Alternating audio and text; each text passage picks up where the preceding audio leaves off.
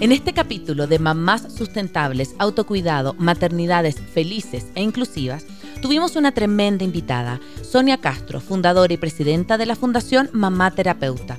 En el tema que hablamos fue un espacio en el que conversamos profundamente en cómo podemos ser la mejor versión de nosotras mismas, sin descuidar nuestras luchas, nuestros sueños y sobre todo la maternidad.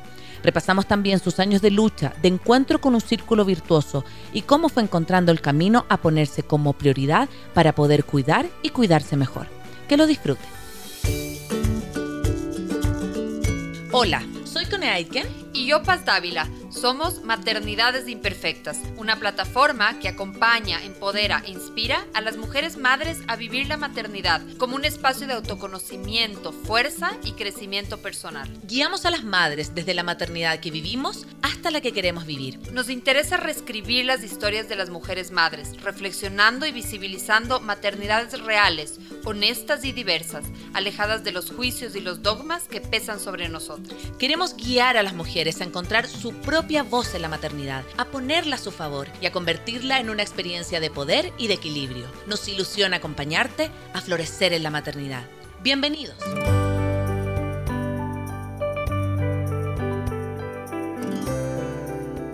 Estamos acá en, Maternidades Imperfectas, este espacio que acompaña, que escucha y que inspira el transitar de la maternidad en la primera infancia. Y el día de hoy estoy súper contenta, súper feliz porque tenemos una súper, súper invitada, eh, particularmente... Em, la conozco personalmente porque tuve el honor de hacerle clase a su bella Rocío hace un par de años en la Fundación SER. Así que me encanta que haya aceptado esta propuesta. Em, bueno, felicidad total, así, corazoncitos, para este momento, mi querida Sonia. Y, y, bueno, quiero pedirte que tú misma te presentes para todos los que ya nos están viendo a través del Facebook y los que están también conectados acá en el Zoom. Primero que nada, feliz de verte nuevamente tanto tiempo, Añades. Muy, bueno, la Rocío es la que más evidencia esos tiempos, ahora una Lola ya. Eh, presentarme siempre es difícil, pero básicamente soy mamá de Rocío, que tiene parálisis cerebral severa y está próxima a cumplir 16 años. No te puedo creer tanto. Así que ya no, yo creo que lo reconocerías, porque la sonrisa sigue siendo la misma. Una cosa. Em, Sí. Y bueno, desde que ella tiene dos años trabajo como activista por la inclusión, porque aprendí que em, los problemas para su desarrollo, los limitantes y todas las barreras en realidad estaban en el, en el, entorno, en la discriminación que sufren, más que en su diagnóstico, al igual que en el diagnóstico de cualquier persona, sea autismo, sea síndrome de Down, sea lo que sea, enfrentamos las mismas barreras, así que ahí me convertí en activista por la inclusión sin etiquetas. A mí no me importa el diagnóstico médico, ni el síndrome genético raro, ni ninguna de esas cosas. Em, y armé la Fundación Mamá Terapeuta, que más que nada es un espacio de apoyo, de contención, de información, de empoderamiento entre nosotras. Ya. Eh, somos hoy día, principalmente estamos en Facebook, que somos 16.000 familias, pero claro, eh, está Instagram, está Twitter, son, son todas las redes, pero cada una tiene su fin. Eh, cada una es distinta. Perfecto. Y en la trayectoria también en tanto tiempo he escrito dos libros, que es lo que nos convoca hoy día. El primero es... ¿Los tengo manos? Sí. Eso me gusta, me gusta para que la gente vea. Sí. El primero es Mamá Terapeuta, que narra en tiempo presente. Es que este lo escribí en 2010 y en el fondo es como un resumen de lo que era mi diario de vida de esa época o un blog, que hoy día ya eso suena como súper antiguo, pero 2006 era la innovación máxima. Suena como el fotolog. Conectémonos por ICQ. Em, y la gracia, lo bonito es que eh, es como la etapa del duelo, el proceso, y cuenta en tiempo presente todo ese momento. No es como que yo ahora hago un recuerdo de cómo lo sentí, sino que es como, es en vivo, entonces me encanta. Esto lo publiqué en 2010 la primera vez y el 2018 lo republiqué. Y ahí tuve que editarlo y fue súper difícil porque ya no me identifico con esa persona. Mm, eres otra Sonia. totalmente. Y, y, veo las cosas de otra forma y todo, entonces fue como, ok, pero tengo que ser como fiel a que esa es la primera etapa. Esa es la etapa del duelo, eso era lo que yo pensaba y es seguramente lo que pasa en muchas otras mamás también. Entonces lo dejé, aunque incluso había cosas que me avergonzaban, así como, pero ¿cómo pensaba eso? ¿Cómo escribí esta cosa? ¿Ah? ¿Cómo escribí esto? ¿Cómo, cómo, cómo, cómo razonaba así? Pero era parte de tu momento también. Es que fue un, un poco, es el paso de la mirada médica, de enfocarme 100% en la rehabilitación, mm. que es dentro del duelo un poco también la negación, así como si yo invierto mucho en terapia, puede que haga desaparecer la discapacidad de mi hija. Hasta que eh, llega el momento de la aceptación donde, ok, esta es mi realidad y lo que en realidad nos afecta es el entorno, que es el modelo social de discapacidad enfocado en las barreras físicas y actitudinales. Y ese para mí fue mi proceso de duelo, el inicial, porque también es importante decir que se vive en duelo, o sea, como en olas, ¿no? Eh, durante todas las etapas importantes del ciclo vital. Eh, por ejemplo, ahora uno, es larga mi introducción, pero voy a... Pero dale, me encanta, estoy feliz, dale, dale, dale. Ahora hay una cosa súper extraña que en esta cuarentena, mm. como que me paso el rollo de de, por ejemplo, cómo estamos aprendiendo el tema del abastecimiento, de cuidar todo lo que hay. Eh, y me acuerdo de mi abuelita, mis dos abuelitas, una vivió la guerra, la Segunda Guerra Mundial, y otra la pobreza, entonces como que las dos me lograron transmitir mucha información de cómo, por ejemplo, cocinar en tiempos de, de crisis. Y me pasa que un, un duelo como súper tonto de que a la Rocío esto no le va a impactar en su vida adulta porque ella nunca va a ser dueña de casa, ¿cachai? Mm. Nunca va a estar a cargo de una cocina. Y es como, o sea, no que está a cargo de una cocina, nunca se va a cocinar, nunca va a tener que estar preocupada del presupuesto mensual, ¿cachai? Entonces como que era un duelo que yo no me imaginaba, como, oh, no, no le estoy transmitiendo, o sea, se lo estoy mostrando, pero ella no lo va a vivir después, ¿cachai? Como esa herencia. Entonces fue como súper extraño. Pero se viven duelos, por ejemplo, cuando, no sé, pues etapa de que, de que entran al colegio y el colegio no te acepta, de que tenga polola o pololo o polole, lo que quiera, y en realidad no, no está teniendo, es hora de que entre a la universidad y te das cuenta que no va a tener una profesión, que no va a ser independiente, etc. Entonces todas las etapas tienen su, su duelo, pero este es el primero, el duelo como de aceptar que la discapacidad llegó a tu vida para quedarse. Y después años después, en el 2018, escribí el segundo, que es el que nos convoca ahora, que es Mamá Sustentable, que no tiene que ver con reciclaje. Ahí fue un error de marketing. Claro, yo cuando, cuando uno pues, lo escucha por primera vez dice, ¿será que la Sonia ahora está como con el medio ambiente? Que puede ser, pero, pero tiene que ver con la sustentabilidad ¿no? No, y aparte pusieron como una gráfica así como tan zen, como meditando, entonces, de hecho, como que fue frustrante porque no, no pudo llegar el mensaje. Mamá Terapeuta fue un libro que se vendió mucho y que me encanta mm. porque hasta el día de hoy recibo mensajes de gente agradeciendo, como que se, se sintió identificada, que le ayudó en su propio duelo, entonces como que fue, fue muy bonito para mí. Y por eso es que quise hacer el segundo libro, pero el segundo libro en realidad no, tuvo ningún éxito de venta. Eh, y no llegó el mensaje, entonces como que eh, ayuda en estas charlas para que la gente también sepa que no se trata del medio ambiente, sino que de entendernos a nosotras como un organismo con recursos limitados. Entonces, ¿cómo yo hago una maternidad sustentable que no agote mi energía, mm. em, mis lucas, pensando en, la familia, ¿no? Como, como la familia como un sistema. Como, el sistema, eh, las emociones, el tiempo, o sea, tiene que ser algo que yo pueda sostener en el tiempo. Porque pasa que al principio uno se dedica 100%, bueno, yo me dediqué 100% a la Rocío y me olvidé de mi desarrollo profesional, de los amigos, de bla, bla, bla, bla, bla, y al final de repente te das cuenta que, uh, ¿qué, ¿qué, pasó conmigo después de este huracán, cachai? Y ese es un ritmo que tú no, no puedes sostener, bueno, quizás mucha gente sí lo sostiene, pero dedicar exceso de dinero, dedicarle exceso de horas a la rehabilitación, por ejemplo, uno no puede estar toda la vida así. Me pasó que, eh, o sea, esto surgió cuando yo estaba por cumplir 30. Ya. se me ver, ya. ¿Ya te viste a la, a la Rocío? A los 22. Ah, eres chica.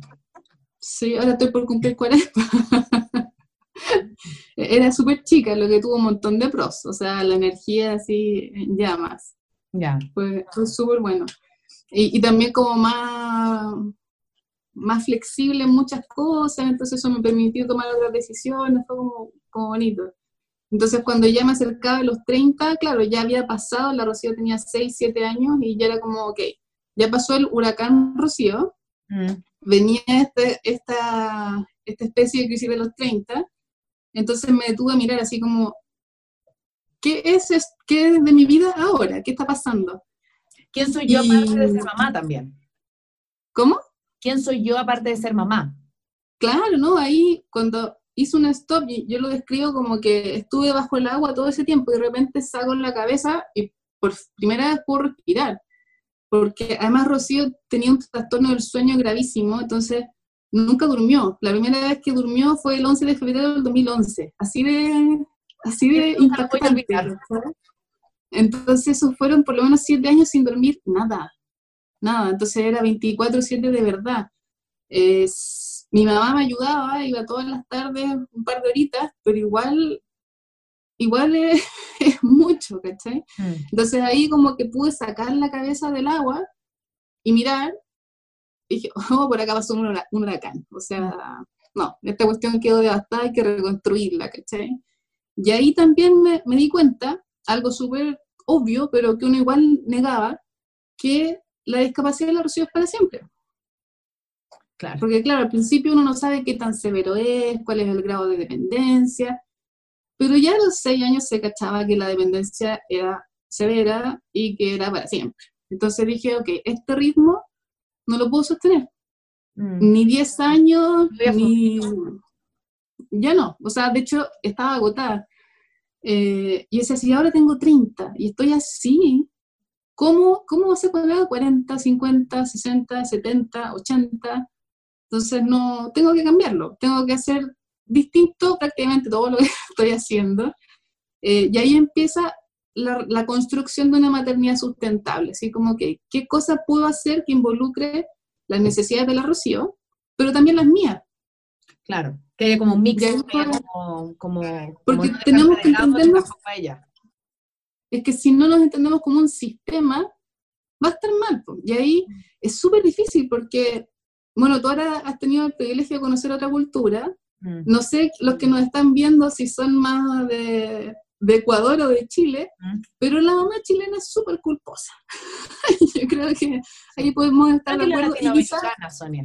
Yo creo que la seguramente, seguramente. Entonces pasa que el autocuidado Mm. nos parece como de mala madre.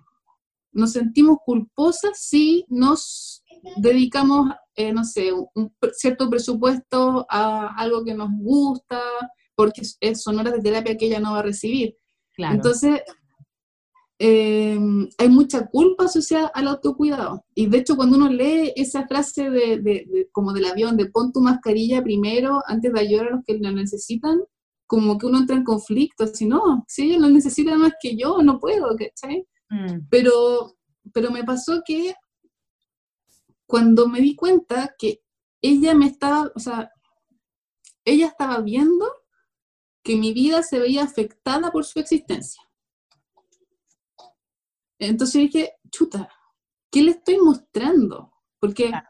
yo sé que, que soy infinitamente más feliz ahora, gracias a ella, gracias a su discapacidad, que antes, pero le estoy mostrando lo contrario, le estoy mostrando que como que me arruinó la vida. Mm. Como que estoy agotada, Entonces- estoy gastada, así como que no doy más con mi vida. Y es culpa tuya, ¿cachai? Claro. Porque si no estuvieras tú, la cosa sería más fácil. Mm. Entonces, cuando me di cuenta que ese era como el mensaje que yo estaba mostrando, dije, no, se acabó. Entonces, igual es como que, medio trampa, porque no fue finalmente por mí tampoco, fue por la preocupación de que él estaba proyectando a ella, ¿cachai? sí. Entonces ahí dejó de parecerme culposo y fue como, ok, esto nos beneficia a todos. Y, y el tema del sistema, también, por ejemplo, cuando ella ha estado grave, enferma, hospitalizada, para mí es imposible estar bien. O sea, si ella está mal, el resto del mundo para. Y no hay nada más importante que cuidarla. Entonces digo, si, una, si esa parte del sistema está mal y afecta a todo el sistema, es como lógico que si yo esté mal, también le afecta a ella. Mm.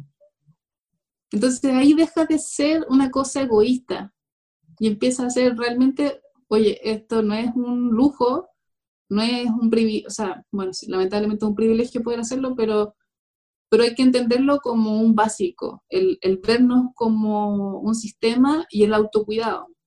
Claro. Y el autocuidado no entendido como hacer un paréntesis de un masaje al mes o hacernos las uñas, porque eso finalmente son paréntesis en nuestra vida. Yo defino autocuidado como construir una vida de la cual no quiera salir arrancando. Esa es mi, mi, definición poco académica del autocuidado.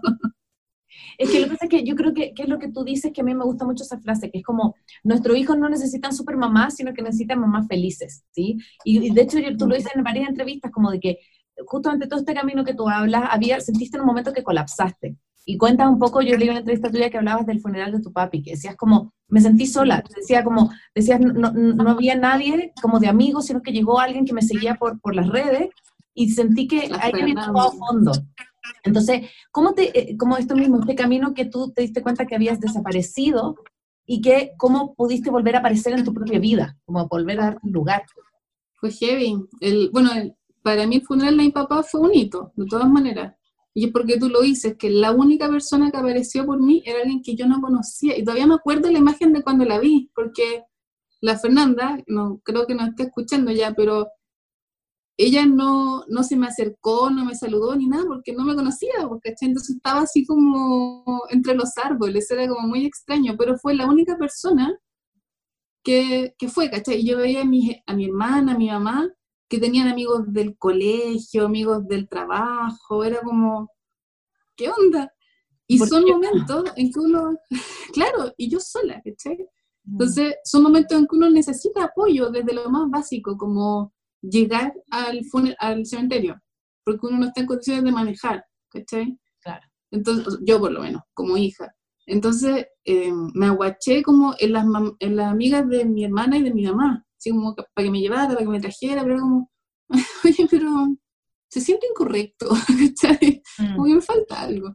Y además era justo un momento también em, como de mucho, entre comillas, éxito. Yo había recién publicado el libro, la editorial había hecho N prensa, salí como en todos los canales, los diarios, en todas partes. Tenía muchos seguidores en Facebook, me había recién eh, graduado con el magíster, ¿cachai? Entonces me sentía así como en llamas. En la cresta de la ola. Pero, pero, oye, a la hora de los cubos no hay nadie, ¿cachai? Entonces ahí fue como, ah, no, en realidad estaba caminando en la dirección equivocada. Eh, todo, y en el fondo no podía ser que todas las personas que yo conocía fueran tan pencas, ¿cachai? Como de, de, no ir al funeral. Entonces, como ya, si todos, si con todos pasa eso, es que el problema soy yo no, no puede ser que sea una, que se repita en tanta gente, ¿cachai? Claro. Pues ahí fue como, la, como el, ok, tengo que hacer las cosas diferentes. Eh, y empezar a, en el fondo ahí también uno ve que solamente era la mamá de Rocío, no era un ser humano, no era alguien que tenía un papá, una mamá, una hermana, amigos. Claro. Eh, por ejemplo, tampoco trabajaba, porque me dedicaba 100% a la Rocío, entonces, ¿cómo iban a aparecer amigos de la pega? Si claro, encerrada en la casa. Tu círculo era ese, tu, círculo era la Ro y tú, y como, claro, esta cosa de ser activista, pero finalmente estaba ahí sola, como... El activismo era, o sea, no, no sé, hoy día es más horizontal, hoy día se generan vínculos más profundos, pero, pero no es lo mismo tener seguidores que tener amigos, porque no, tiene ningún sentido, ¿cachai? Eh, bacán la Fer que se atrevió a ir, pero, pero, pero no nos conocíamos, ¿cachai? Después de eso empezamos a juntarnos y todo. Eh, pero claro, ¿qué, es lo que estás construyendo finalmente? Y yo era solamente la mamá de la Rocío. La gente con la que más compartía eran su kinesiólogo, su terapeuta, y listo. Y esas son personas que están haciendo su pega. Claro, no están generando ningún vínculo de amistad. O sea, ellos no iban a ir al funeral de mi papá. Entonces ahí, claro, es como chuta, no, no puedo ser siempre solamente la mamá de la Rocío, no puedo estar toda la vida ya ya sea por eso, porque no tengo redes, porque, eh, porque estaba muy cansada también, dolor de espalda, todos los días dolor de cabeza. Había empezado con unas crisis de vértigo que no me habían dado nunca antes, pero un vértigo que la primera vez fueron cinco días que no me pude mover. Movía los ojos y vomitaba. ¿Cachai? Era como, y evidentemente ese era el cuerpo diciéndote, detente, ¿cachai? Eh, era como muy claro. Eh, entonces tenía la salud física muy dañada y también el desarrollo personal, como la autoestima. ¿Qué pasa contigo si, si no ganas plata, por ejemplo? En una sociedad donde eso tiene un valor muy alto, mm. sobre todo para la mujer. La independencia económica, que tú tienes que ser independiente, bla, bla, bla. Entonces, tiene un peso gigante solamente quedarte en tu casa a un trabajo que no es ni remunerado ni valorado socialmente. Para la autoestima. Y, también para la independencia, o sea, ¿cuánta violencia intrafamiliar menos habría si, por ejemplo, el Estado le pagara el sueldo mínimo a todas las mujeres que se dedican a cuidar? Mm. Por lo menos el sueldo mínimo, ¿no? Claro, que tuvieran, yo siempre he pensado, o sea, como que tuvieran algo para lo básico, como siempre digo, como sin tener que pedir plata para la toalla higiénica. para todo, claro. E, es, heavy. Entonces, eh, y ahí uno empieza a repensar, es como, de verdad las cuidadoras hacen un trabajo 24/7 que no está validado, pero ¿por qué? ¿Por qué si yo lo hago en mi casa no tiene un valor, pero si otra persona lo hace en casa ajena, sí se paga? Entonces es un trabajo cuando lo hago afuera, pero, pero es por amor cuando lo hago adentro. Entonces, ¿cuántas cosas cambiarían si tuviéramos el equivalente a un sueldo mínimo, por ejemplo? No como lo que hay hoy día en Chile es un, un beneficio solamente para los estratos más bajos de 28.500 pesos, que son como... ¿Cuánto por Como 50 dólares, por ahí, un poquito menos. Más o menos, sí, al mes. O sea, con eso te compré la toallita higiénica y, y ya ni siquiera el anticonceptivo porque es tan carísimo acá. Claro. Entonces, no hay, no hay libertad. Mm. En, en, este sistema capitalista que, que el dinero te, te, da esa libertad y que estamos muy acostumbrados al individualismo y no al construir en conjunto. Oye, Sonia, y por ejemplo, tú hablas de eso también, como cuando, cuando, cuando decidiste salir y como no ser una mamá, eh, como eh, solo, solo mamá, sino que como aparecer la Sonia, yo creo que también pasa un poco que la, la super mamá está súper idealizada, y también tú lo dices, como que dices que existe en el, en el, como en el imaginario mitológico es como un ser inexistente. Pero yo creo que... Como un unicornio. Como un unicornio, exacto. La mamá, super mamá de Pinterest es un unicornio. Pero yo creo que esa super mamá hoy también con las redes sociales aparece súper fuerte. Y yo creo que la carga que tenemos sobre, las, sobre nosotras mismas como, ¡Ah! pero a mí no me salen las galletas así, yo no cuido hacia mi hijo, yo no me amanezco guapa, estupenda. O sea, es como, ¿Cómo, ¿Cómo, poder también nosotros sacarnos, no solo la sociedad, sino que las mismas mamás, esa carga de tener que ser súper súper, hiper mamás 24/7. Es súper fuerte, yo creo que las redes sociales hoy día están haciendo un daño igual contundente. Todas estas Virginias de María, sin, por, por, ponerle un título, ¿no? No, no, no es en contra de la Virginia, pero que cocinan perfecto, que cocinan variado, que cocinan saludable, que salen guapas en todas las fotos, que, que viajan, que gallo, yo con suerte hago todas esas cosas como en un año me demoro.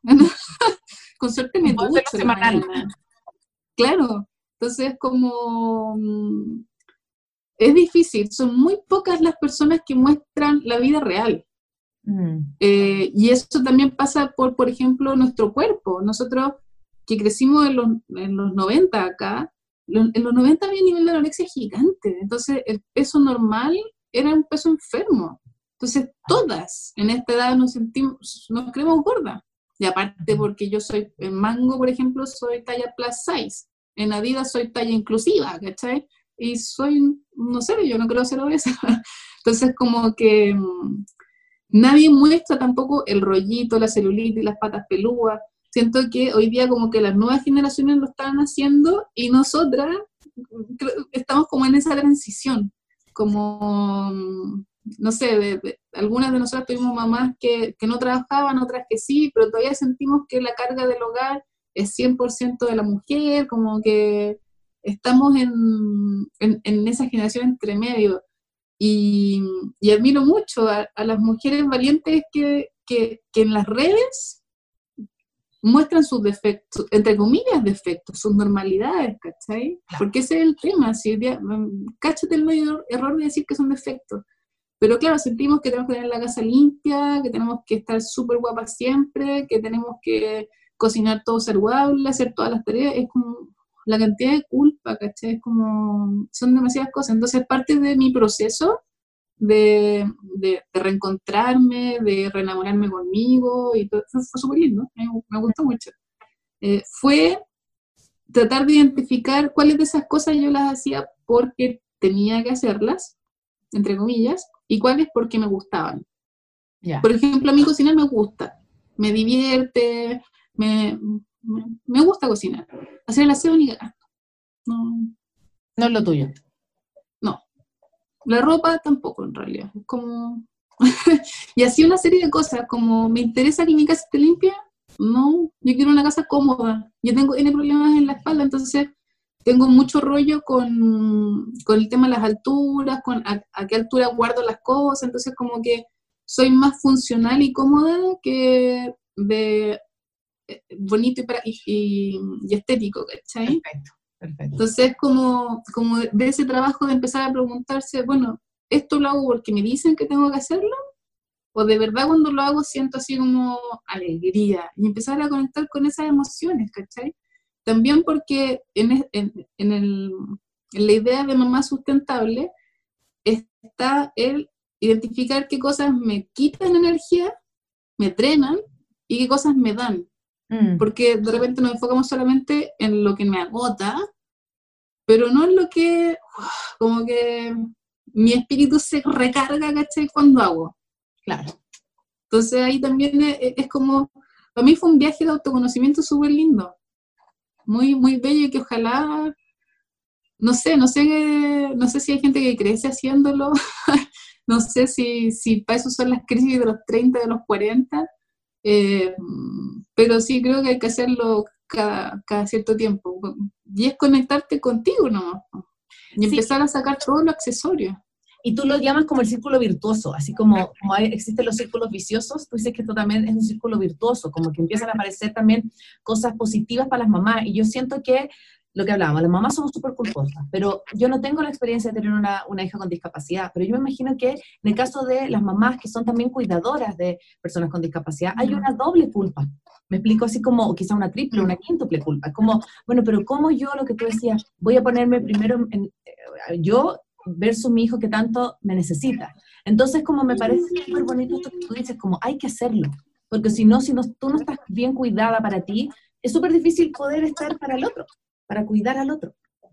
Es imposible, y es imposible, quizás lo puedes hacer un tiempo, mm. pero no lo vas a poder sostener todo el tiempo que lo requiere.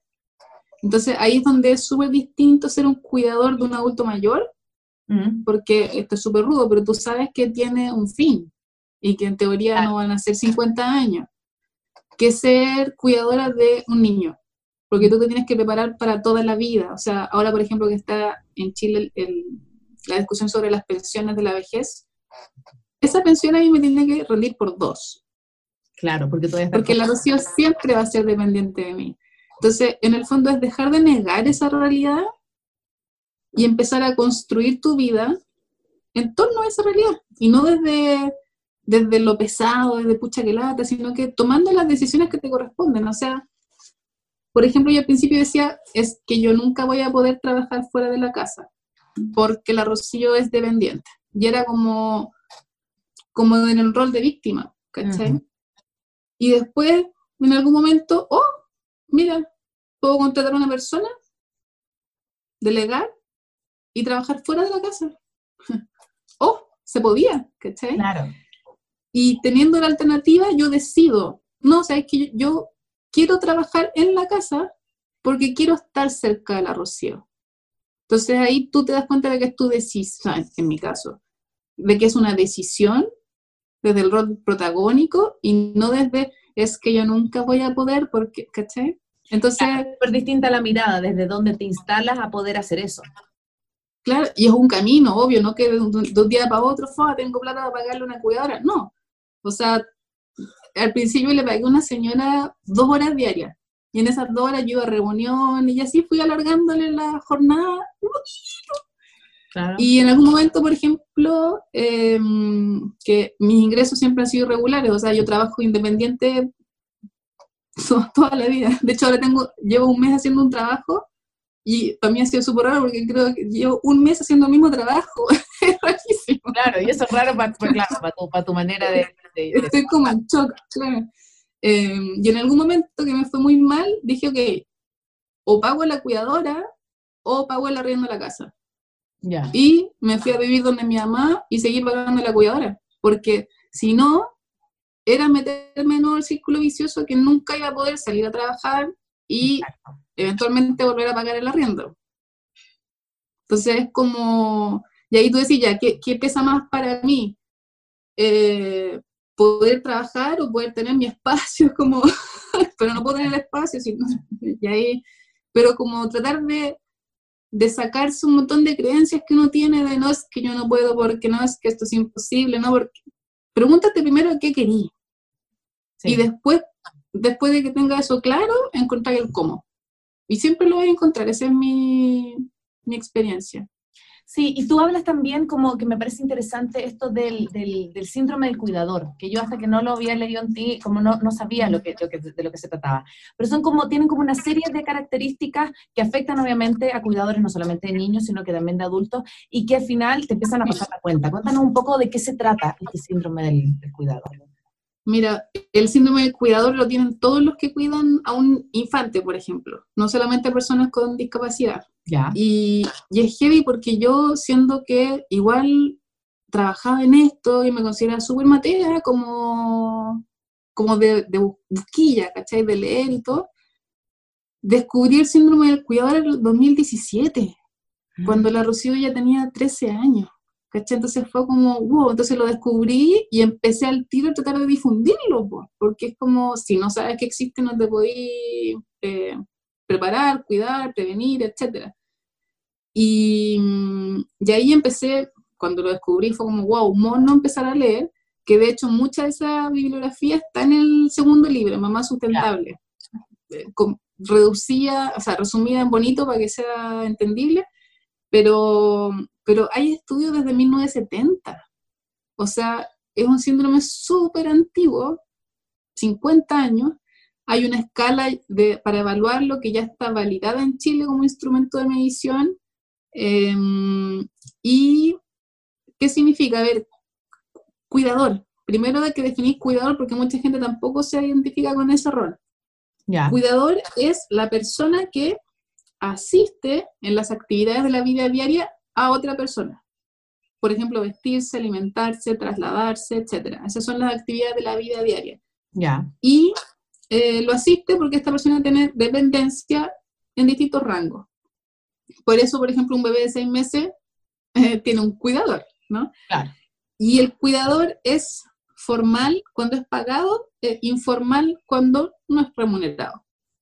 Y eh, de los cuidadores informales, o sea, que no reciben dinero por el trabajo, 97% somos mujeres.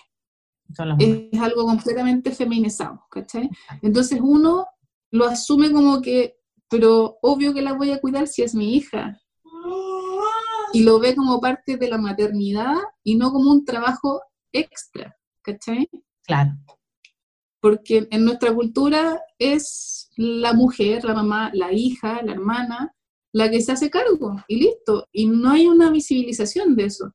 Y ahí yo tengo como la ilusión de que este periodo de cuarentena, que igual está, eh, donde estamos todos encerrados, se mezclaron los mundos, porque eh, en la época de las cavernas, o sea, donde estamos todavía, lo público que está fuera de la casa es del hombre y es remunerado. Y lo privado es lo femenino y no remunerado. Pero hoy día está todo fusionado en la casa. Exacto. Entonces, por un lado, hay muchos papás viendo a los niños y, oye, y algunos, le me- las mamás me cuentan que el, el marido les dice, me preguntó si todos los días eran así. todos los días son tan intensos. bienvenido, bienvenido a la, a la crianza, así como. Porque no lo ven, porque sábado y domingo es otro ritmo, eh, salida, no hay colegio, etcétera. Entonces, como que ahora ellos están descubriendo lo que pasa acá. Entonces, mi esperanza, así, siempre con optimismo por delante, es que empieza a valorarse ese trabajo. Y por otro lado, también nosotros estamos viendo lo que pasa en la parte pública, que siempre como que está este temor, así como que las reuniones de negocios son cosas tan serias, tan difíciles, y tan como miradas para arriba, y en realidad no. o mm. sea, no es tan, no es algo tan ajeno a lo que no podamos acceder. Quizás hay mucha gente que esto no le hace sentido porque ya, mujeres que trabajan y quizás sus mamás también trabajaban y están más evolucionadas en esto, pero creo que igual soy media caricaturesca, porque creo que en el fondo todavía esa separación está. Todavía como que la carga doméstica es de la mujer, si los platos están cochinos, nos sentimos así como, perdón, no los lavé, que no pude, ¿cachai? Como, si no soy la única que sucia platos, ¿cachai?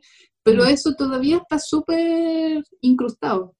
Claro. Entonces tengo la, la, esperanza de que esta pandemia ahí remueva un poquitito esas cosas. Y el síndrome del cuidador em, básicamente es como estar a cargo de un tercero. Ya. Es agotador. Sobre todo cuando este tercero, o sea, uno porque hay otra persona que, que depende de ti 100%, entonces estás constantemente como atento a un otro. Y cuando hay riesgos, eh, condiciones de riesgo vital, como epilepsia, eh, riesgos de, de microaspiración, etcétera, es más. Entonces, básicamente todas las cuidadoras de alguien con discapacidad tienen síndrome del cuidador, que son altos niveles de estrés, mucho cortisol, lo que genera enfermedades físicas y mentales a la larga. Y por eso es importante que lo conozcamos y lo prevengamos. Y, y, en ese sentido, como el síndrome del cuidador, eh, porque tú decías, lo, lo, lo descubrí cuando la Ro tenía 13 o sea, hace hace súper poquito.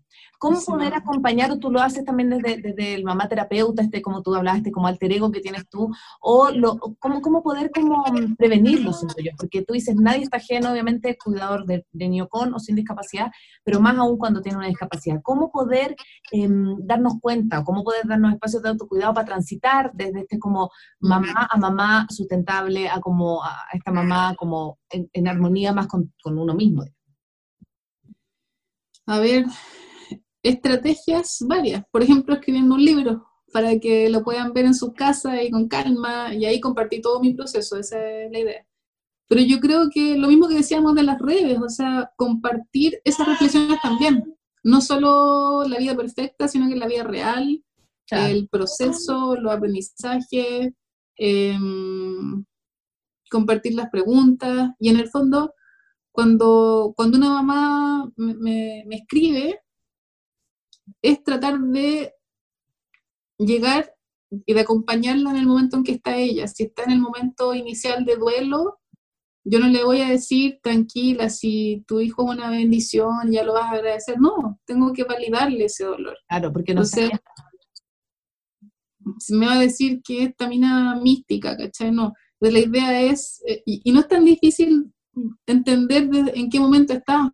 Generalmente los sentimientos están súper a flor de piel y, lo expresan, porque justamente yo soy un, espacio donde eso es permitido, donde nos entendemos porque hablamos el mismo idioma, donde vivimos experiencias similares, entonces mm, no hay una deseabilidad social. O sea, a mí sí me escriben diciendo que quiero tirar la huevo por la ventana, ¿cachai? O me quiero suicidar porque ya no aguanto.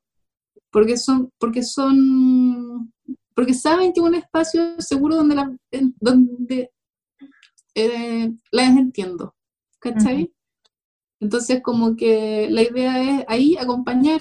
De repente, estudié coaching justamente como para ver cómo poder ayudar más, porque de repente son mensajes muy fuertes. Por ejemplo, la, me quiero suicidar, es algo que, ¿cómo la ayudo? Claro. Porque la puedo cagar, la puedo embarrar y eso es algo súper delicado. Eh, y si quiero poder ayudarla, ¿cachai? Entonces, ¿cómo tengo más herramientas? Entonces, con el coaching es más bien el, para mí el empoderamiento tiene mucho que ver con hacerte preguntas a ti misma. ¿Qué quieres? ¿Qué te gusta? ¿Qué necesitas? ¿Qué, qué podrías tercerizar? ¿Qué necesitas que otros hagan por ti? Eh, más, no hay una receta, sino que es indaga, indaga, indaga en ti misma. Exacto. Sí, y por acá nos preguntan qué, qué, sentías tú, como para darte cuenta que tenías el síndrome del cuidador. Eh, un poco ya lo has dicho, como está como excesiva, a lo mejor cansancio, como... ¿Qué otras cosas te diste cuenta para poder como ya decir, ah, yo encajo acá? O sea, y yo y muchas mamás más, A mí lo que, lo que, lo que gatilla el diagnóstico fue una infección en la cara. Ya. Que todavía no. Em, y que la empecé a tener el año 2007, cuando Rocío era súper chiquitita. Pero ningún dermatólogo cachaba por qué la tenía. Y un dermatólogo que salió en una revista que decía, este gallo es seco, te ve, te pasar por la puerta y te diagnostica. Y dije, ya, voy a probar. Y efectivamente el gallo, eh, crucé la puerta y me dijo, tu, tu problema es que tienes el cortisol elevado porque no sabes decir que no. Eso de entrada. Sí, heavy, no, de verdad, súper heavy. Pero, yo me, pero el, problema es que no indagó en mi historia. Entonces, él me dijo, tienes que aprender a decir que no. Y yo como que, ya sí, yo sé que no sé decir que no. Pero el problema, y ahí empecé, llegué a la casa como a averiguar qué es el cortisol y, por, y qué significa tenerlo elevado, ¿cachai? Y ahí hice el link con el, con el síndrome del cuidador. Porque en el fondo, claro, mi infección en la cara es porque el exceso de cortisol hace que los poros estén abiertos siempre y por eso se sobreinfectan. ¿Cachai? Ah, perfecto. Esa fue como la vuelta muy larga. Entonces, mi, mi problema no era solamente que no sé decir que no, sino que tengo una sobrecarga por cuidar. Pero para todos los que quieran saber eh, cómo, decir, cómo identificar si tienen síndrome del cuidador, hay, está el test, que hay un test largo y un test corto el que está en el libro, por ejemplo, creo que acá puse el, completo, pero se siente agobiado por intentar compatibilizar el cuidado de su familiar con otras responsabilidades como el trabajo y la familia. Em, piensa que no tiene suficiente tiempo para usted mismo. Son como preguntas que, que a nosotros nos parecen súper obvias. Es como, o sea, ¿cómo va a ser distinto? Pero en teoría sí puede ser distinto. Y em, está en internet, también la pueden buscar, o yo te la puedo mandar para que la publiques en, el, tu Facebook, porque hay una, una versión abreviada, que creo que son siete preguntas, y ahí uno puede identificar si tiene o no el síndrome del cuidado. Sí, yo quería también preguntarte cómo transitar al, al, tema esto de, de, esta tribu, como del nunca más sola, de esta tribu de, cuidadoras, ¿sí? Que, que, que, tú has acompañado, que estás liderando. ¿Cuál es la importancia que tú ves que existe en esta tribu, en, en, en, el, en el, acompañarse? Em, porque ese lema a mí me encanta, el nunca más sola me parece que es súper como potente, súper como clave. ¿Cuál es la importancia que tú le das a la tribu en este proceso? Eh, vital. Yo creo que hoy día ya el Nunca Más Sola y la tribu ya, ya es bastante transversal. Creo mm. que el feminismo en general ya, o sea, el, lema hoy día es, nos encontramos, no nos soltemos nunca más. Claro.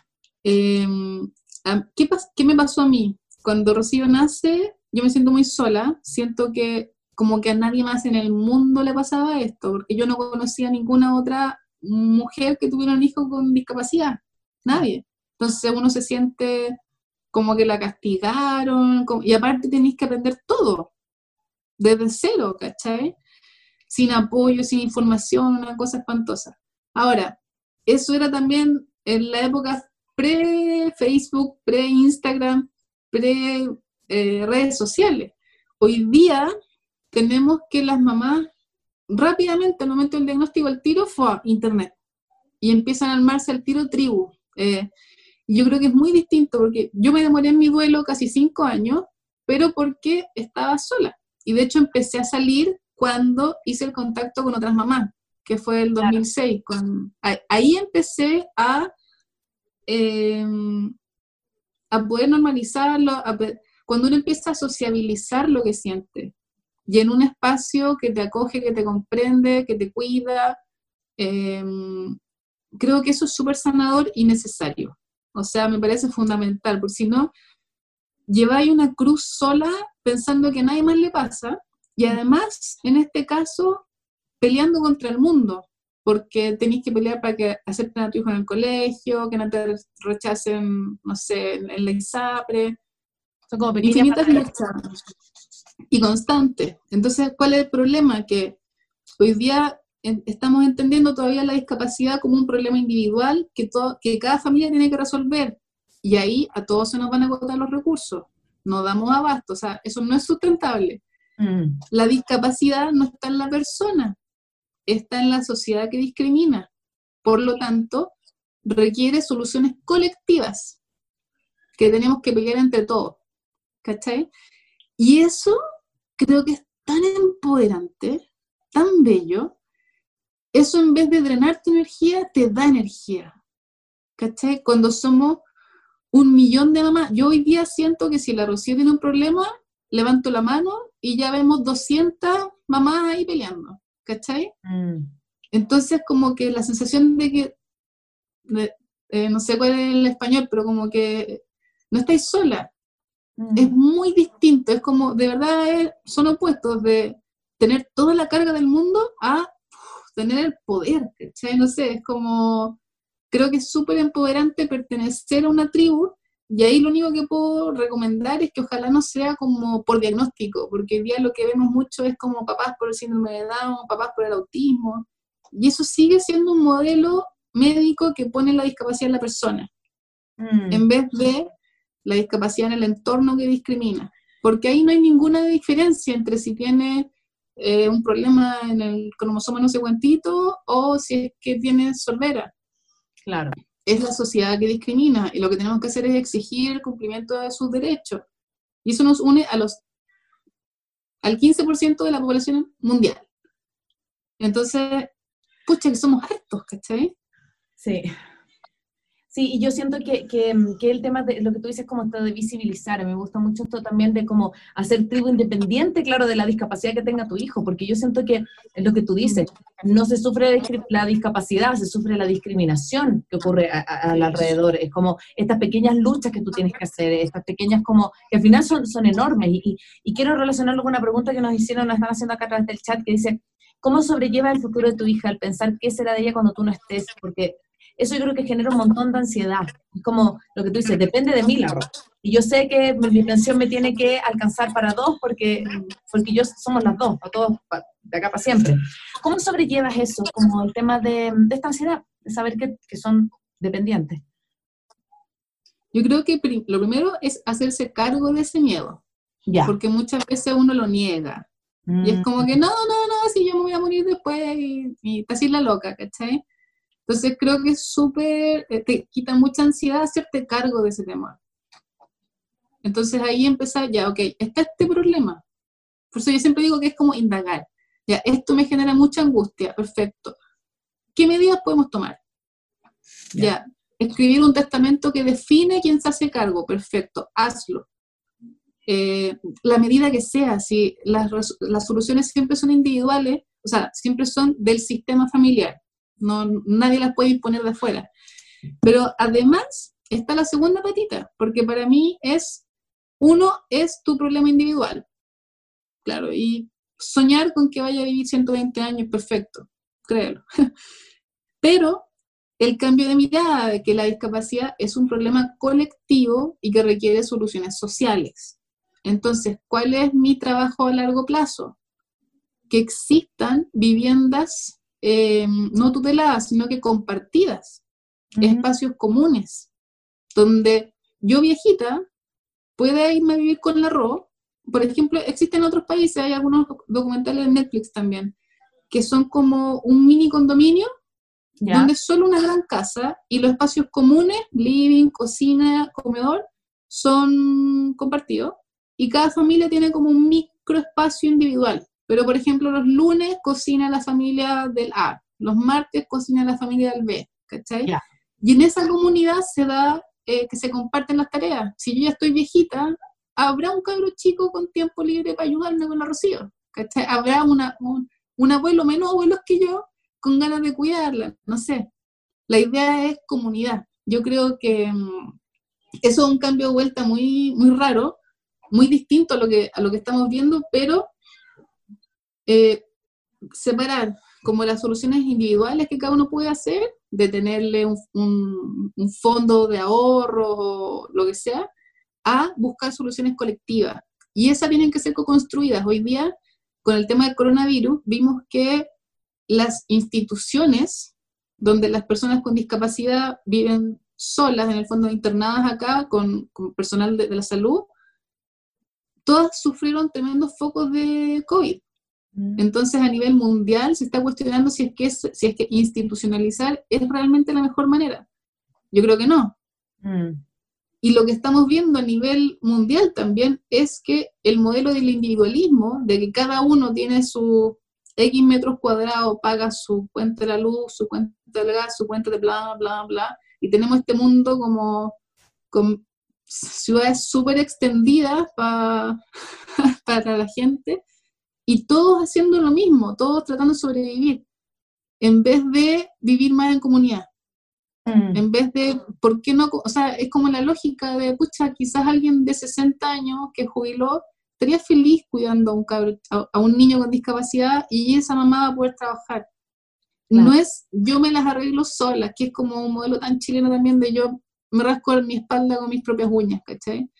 Em, a mí me gusta mucho este concepto de la vivienda compartida. Ahora, es a largo plazo, pero tengo que hacerme cargo ahora. Si yo quiero una política pública a ese nivel de diferencia, para que la Rocío tiene 16, no sé, para que esté en 40 años, no, antes, yo voy a tener como 80, eh, empezar a trabajar ahora. Y ahí, por ejemplo, me pasa que eh, yo tengo un tío con discapacidad. Em, y mi abuelita, que ya falleció, tenía este mismo temor. Mm. ¿Qué va a pasar con mi hijo cuando yo me muera? Y lo que hizo ella en los años 70 fue irse a Estados Unidos, que es un país que sí tiene seguridad social, esta palabra que se habla tanto, pero que, no, que todavía no existe acá, y, y, que efectivamente le dio a mi tío todo lo que necesitaba. Él todavía está vivo y está en, internado en una institución donde ha tenido todo gratis, las operaciones que ha necesitado, y incluso antes de que muriera mi abuela, los dos estaban internados juntos. Ya. O sea, efectivamente mi abuela logró lo que necesitaba. Y yo le digo, 60 años después, su nieta está viviendo el mismo problema. En 60 años este país no ha cambiado nada. Mm. Entonces, ¿qué? ¿En 60 años más tampoco? ¿Cuántas generaciones más van a tener que esperar? ¿Yo voy a tener que emigrar también a este país? Mm. Mm no, sabía ni cómo hacerlo. Mi, abuela creo que fue súper valiente. Yo no sé si vos dirías, pero la idea es que no, la idea es que no busco una solución para mí, sino una solución colectiva. Entonces eso es una política pública de los cuidados. Y ahí lo bonito es que no estoy sola peleando, somos cientos de miles de cuidadoras, por lo menos un millón en Chile, eh, y muchas hoy día ya están súper empoderadas, esto de habernos encontrado, de saber que no estamos solas, realmente creo que fue un antes y un después. Hoy día las cuidadoras son otra cosa. Entre eso y el feminismo, eh, las redes sociales que nos permiten también comunicarnos pese a no poder salir de repente. Hay muchas mamás que dicen, yo estoy prisionera en estas cuatro paredes, o sea, no puedo salir. Pero sí podéis hacer mucho por las redes sociales. Entonces, hoy día las cuidadoras somos otra cosa. Eh, y estoy segura de que 20 años de más vamos a poder hacer esto. Mm. Pero uno tiene que tener la mirada como de partida optimista. Y segundo, de que hay que buscar sus soluciones colectivas, porque no puede ser que cada familia, o sea, 15% de la población mundial y cada familia resolviendo su problema sola, el problema con el colegio, el problema con la accesibilidad física, el problema con el intérprete de lengua de señas, el problema con el futuro laboral, o sea, es que es una tonelada. Entonces, la idea es que, no sé, lo que yo veo hoy día es que muchas mamás empoderadas están dando la pelea y en distintos temas, una por el derecho al ocio, otra por el derecho a la salud, otra por el, derecho a la pensión eh, universal para las personas con discapacidad. Entonces, genial. cada una y todas nos vamos apoyando, hoy día hay mucha más colaboración. Entonces mm. ahí en el chat así como de cada una con su tema, pero nos vamos coordinando em, y vamos empujando de a poco, pero con más fuerza que antes, pues antes no estábamos empujando. Sí, sí, y yo siento que en eso a mí me encanta el trabajo que tú haces, Sonia, porque yo creo que me imagino que mucha gente se te acerca a como a pedirte o a decirte, oye, me pasó esto en el colegio, ¿me puedes ayudar a visibilizarlo? Me pasó esto acá, y como tú le das voz también porque tienes un montón de, seguidores y, has labrado ese camino. Y yo siento que, que como poner esto en la agenda pública es demasiado necesario. Me explico como em, este 15% que tú dices a veces está tan olvidado a veces pareciera como que ya, no existe, porque las cuidadoras se hacen cargo de ello y como a mí me pasa una cosa muy loca acá. Eh, bueno, ahora estamos cerrados, pero por ejemplo, yo siento que el tema de la discapacidad igual allá en Chile está mucho más como labrado que acá. Entonces acá, por ejemplo, tú sales a la calle a veces y no ves tanto como en Chile. Entonces yo creo que lo que pasaba en Chile te, digo, 20 años, que, que las familias como que no, no estoy generalizando, pero es lo que yo puedo observar, como o en el tema de que se hable también de, discapacitado, de los términos que se utilizan. Eh, hay un montón de cosas que ir trabajando como en la inclusión que, en la sociedad. Entonces, tú, ¿qué, como para irse finalizando, ¿qué, ¿qué, podrías como decirle a las mamás que no están viendo, a las familias, como cómo poder educar a nuestros hijos en la inclusión? Si, por ejemplo, a lo mejor mi hijo, mi hija no va a un colegio con inclusión, ¿cómo yo lo puedo hacer desde la casa? ¿Cómo yo puedo que eso sea parte como del, del ADN y que no, no, no lo vean como algo extraño, como algo raro. Para mí una de las cosas que he aprendido es que la discapacidad no inventa problemas nuevos, así como el coronavirus que no inventó problemas nuevos, sino que simplemente puso la lupa en los problemas que ya teníamos como sociedad.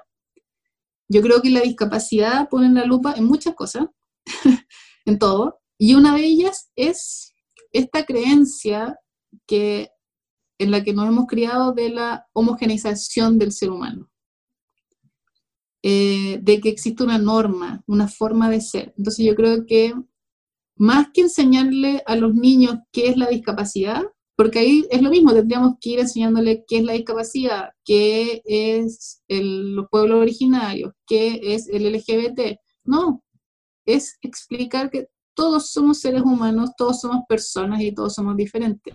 Mm. Entonces creo que es educarlo en el respeto a sí mismo y a su diversidad y el de los otros, más que la discapacidad en sí. Em, creo que esa, ese afán de normalizar nos, ha hecho daño a todos, porque hay una forma en que yo debería ser por la edad que tengo, por el género que tengo, por la profesión que tengo, y no soy, casi nadie es esa, ese normal. Entonces todos o muchos pasamos la vida sufriendo porque no somos ese normal. Pucha, ¿por qué no soy talla 40? ¿Por qué soy plus size? Entonces creo que es más bien educar en que somos seres humanos y somos diversos. No, y que esa diversidad tiene un valor. Mm. Para mí no existen los defectos, me molesta un poco, pero yo hablo de virtufectos, porque una característica tuya puede ser una virtud en una circunstancia y un defecto en otra. Claro.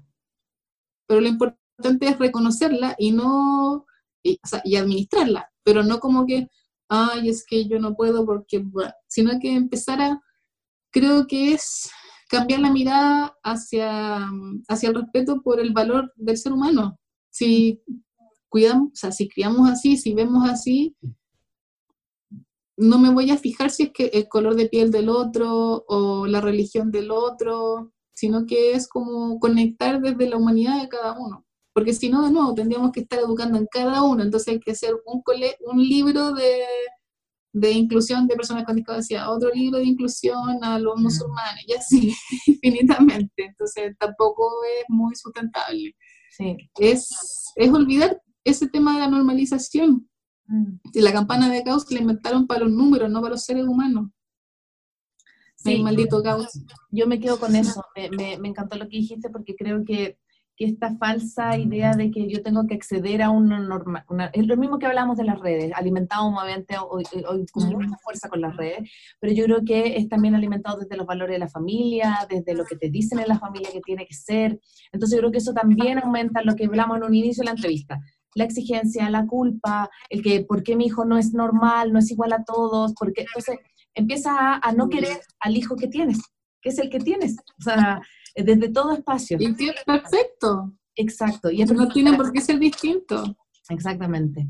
Yo, y la idea ahí es crecer en libertad. Sí. No, no en el deber ser, sino que en la libertad de escoger desde el amor propio y respeto a los demás. Claro, ya parece como súper místico, pero en realidad creo que eso está a la base de la inclusión. Mm. Uy, ¿con qué te vas? ¿Con qué te vas para ir despidiéndonos? ¿Qué mensaje le quisieras entregar a la gente que, nos está siguiendo para poder, poder cerrar esta, linda entrevista, mis amigos? Que no se sientan solas, que, que no callen lo que sienten, que no callen lo que piensan, que lo compartan con otras personas que vivan experiencias similares, porque les aseguro que eso les va a empoderar muchísimo. Y